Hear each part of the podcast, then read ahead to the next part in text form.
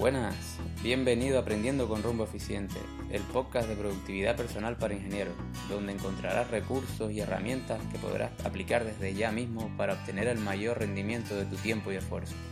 Si eres ingeniero y estás hasta arriba de responsabilidades, trabajas bajo presión o estrés, este contenido te interesa. Llegó el momento de descubrir tu rumbo eficiente y lo haremos aprendiendo en base a tres máximos.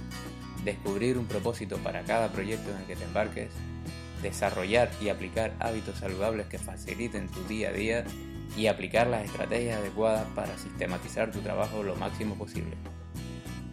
Para empezar a conocer las claves de la productividad para ingenieros, puedes descargarte la guía gratuita en rumboeficiente.com barra regalo. Vamos al lío.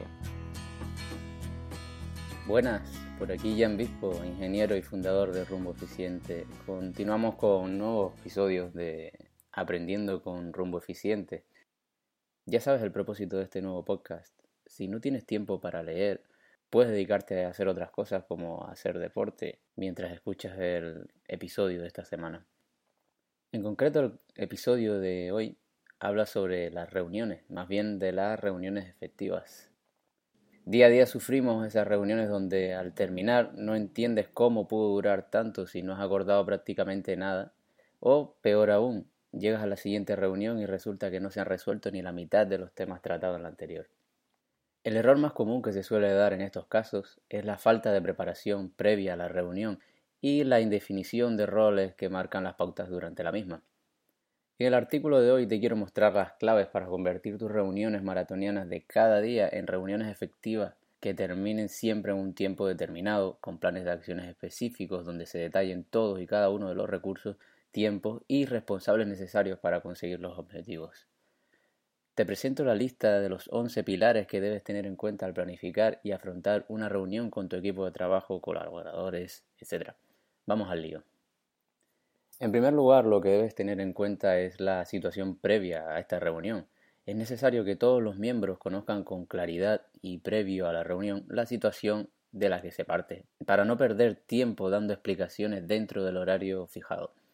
Es una situación que se puede evitar fácilmente con el envío de un email. Si ya se han realizado reuniones previas, se pueden introducir los hitos conseguidos y no conseguidos.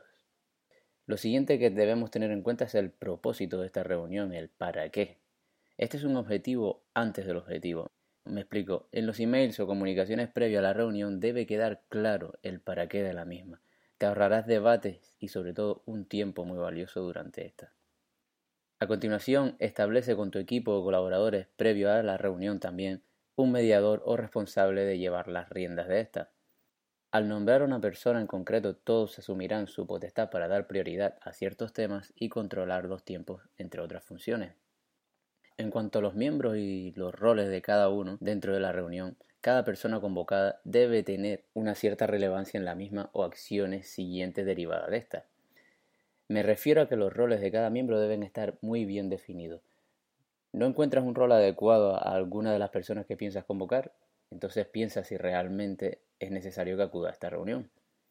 Si se convoca a alguien simplemente por si acaso, esa persona perderá el interés no solo en esta, sino en el resto de reuniones a las que se le convoque.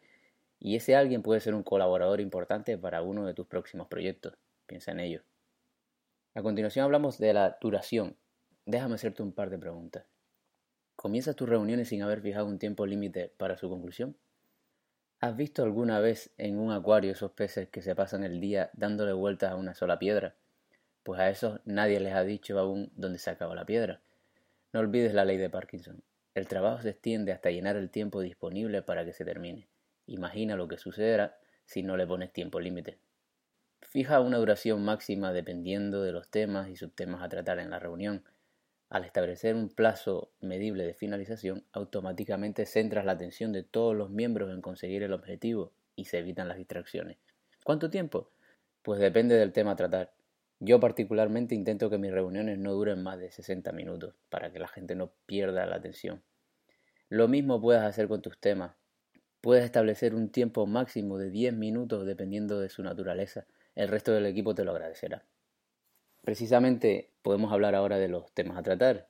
que en este caso te puede suceder lo mismo que con el tiempo. Si fijas unos temas específicos con su duración correspondiente, todo el equipo se enfocará en buscar las soluciones dentro de un marco en concreto, evitando divagar entre temas, algo muy común en las reuniones. Tal cual sucede con la reunión de forma general, para cada tema se debe establecer un propósito y una duración. Una vez tenemos los temas resueltos, viene el plan de acción para cada uno de ellos. Es imprescindible para que tus reuniones sean productivas. Por cada acuerdo probablemente aparezca un proyecto, por lo que es necesario fijar un plan de acción hasta su finalización. Marca todas y cada una de las acciones que llevarán al equipo a conseguir el objetivo. Establece una fecha límite. Tan importante como el plan de acción es establecer un límite de tiempo para llevarlo a cabo. Fijar objetivos medibles hará que veamos más clara la meta y nos enfoquemos en alcanzarlo. Ahora pon una persona responsable. Si al terminar una reunión no queda claro quién tiene que llevar a cabo el plan de acción para un tema específico, probablemente nadie lo hará. La duda es tu enemigo en este caso. Designar a una persona a cargo de llevar a buen puerto el plan de acción para un tema específico le da responsabilidad. Lo siguiente serían las conclusiones y la confirmación de estas.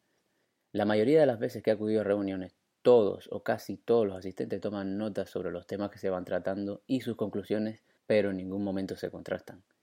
En mi caso, cuando hago de mediador, voy apuntando las conclusiones a las que vamos llegando con los planes de acción, fecha límite y personas responsables.